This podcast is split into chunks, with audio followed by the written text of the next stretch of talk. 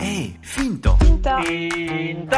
Famille d'ouvriers, mon père ouvrier, euh, ma mère femme de ménage. euh, on est trois, trois mômes euh, et, on, et on est et on grandit dans cette euh, cité euh, ouvrière, puisqu'à a encore euh, un coron, hein, en fait. hein. Euh, famille qui travaille, en fait, quoi. Voilà, l'usine règle tout, euh, régit tout. euh, on est plein de mômes comme ça dans cette allée. Euh, à, obéir à la, sirène, euh, à aller au- à la bibliothèque du CE, du comité d'entreprise de l'usine de la vieille montagne, euh, aller en, à aller en centre aéré euh, ou en colonie de vacances, on disait à, à Espinasso, à la côté. Voilà, on est tous des mômes pareils. Tout, est régi par cette usine, quoi. Voilà. Et moi, gamin, je, me, je, trouvais déjà, j'avais déjà un peu une idée de me dire, mais c'est rigolo parce qu'on se ressemble tous, quoi. Mais je savais pas euh, pourquoi, en fait. J'avais l'impression qu'on avait souvent les mêmes euh, réflexes. Donc ce récit, il, part il parle de cette euh, prime enfance, en fait, hein, de 5 ans, on va dire, à, mes 12 ans, avec à un moment donné euh, un éclairage de temps en temps de, Pierre Bourdieu, qui a beaucoup travaillé sur ce déterminisme social, en fait, parce que c'est de ça qu'on parle, et qui vient un peu éclairer. Alors c'est pas du tout un spectacle sur Bourdieu. Voilà, il y y a cette double histoire. Si ça avait été que des anecdotes, voilà, ça aurait été pas mal, mais il n'y a pas d'intérêt plus que ça, en fait. Quoique, quoique.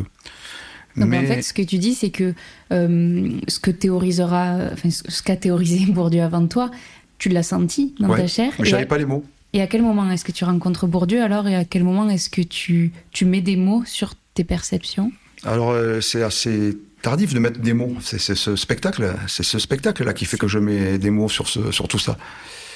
Je sais un peu avant quand même, parce que je m'intéresse à la culture, enfin je m'intéresse aux cultures, ce qu'on dit à la culture, on oublie que c'est, il n'y a, pas qu'une culture, hein, c'est contre ça aussi que des fois je, peste un peu, quoi. Mais je mets des mots, euh, parce que le Bourdieu, j'entends une phrase il y a 25 ans, euh, qui dit le goût c'est le dégoût du goût des autres, et ça je l'ai noté. C'est comme euh, j'écoutais la radio, et puis des fois il y a des gens invités comme ça, et ça fait tilt, quoi. Je me suis dit, mais ça, ça m'a parlé de suite, quoi. Je me suis dit, mais ouais, mais waouh. Mais pendant des années, j'ai pas pu mettre de mots sur ça. Puis après, c'est des lectures. C'est Didier Ribon, c'est Annie Arnaud, euh, et Ribon surtout, Retour à Reims. euh, euh, D'un coup, c'est presque le début de ma distinction. Je l'ai lu après avoir écrit, heureusement. Heureusement. Après, il y a l'histoire, euh, ce que je, je dis un peu sur scène, de savoir si on fait rupture ou pas. J'ai un parcours, moi, de chanteur euh, comique, on va dire, pour mettre dans les cases, qui n'est pas tellement euh, adoubé par, le, par la, ce qui est de l'ordre du fait culturel. Un jour, peut-être, j'écrirai un spectacle là-dessus, mon rapport avec euh, l'institution culturelle, notamment en Aveyron. On sentait, enfin, moi, je me suis senti méprisé, en fait, euh, euh, longtemps, quoi. Incompris d'un côté, méprisé de l'autre Ouais, peut-être pas incompris, mais méprisé par des gens qui, qui, qui, qui, ont- qui ont aussi un jugement de goût, quoi, évidemment. Faire rire les gens, bah, c'est pas très noble, quoi, en fait, quoi. Ou alors, il faut le faire de manière subtile, quoi. Mais c'est quoi le bon goût, quoi C'est des postures. Donc, euh, moi, j'ai pas du tout de revanche à prendre et tout ça. Non, non, c'est juste. euh, c'est quelque chose que je- que j'ai ressenti. J'ai compris pourquoi. Ça m'a apaisé, même parfois. Oui, c'est ce que je voulais te demander. Ça t'a Ouais, m'a apaisé, Ouais. ça m'a pas mis en colère. Ça m'a t'a pas- libéré Ouais, bien sûr, bien sûr. On aurait, mais euh, je comprends des gens qui se mettent en colère, hein, parce qu'en fait, euh, parce qu'en fait, tout ça ne change pas beaucoup. Je dirais que hum, ça s'accentue même. Voilà, la différence de, Didier Ribon, par exemple, qui fait rupture. Bon, lui, c'est plutôt, euh, il fait rupture parce que, évidemment, euh, il ne voit pas son père euh, quand il décide de partir. socialement, j'ai évolué, mais je me suis pas élevé.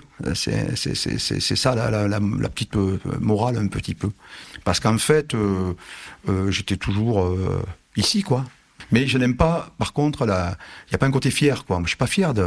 C'est un mot que je n'aime pas, la fierté.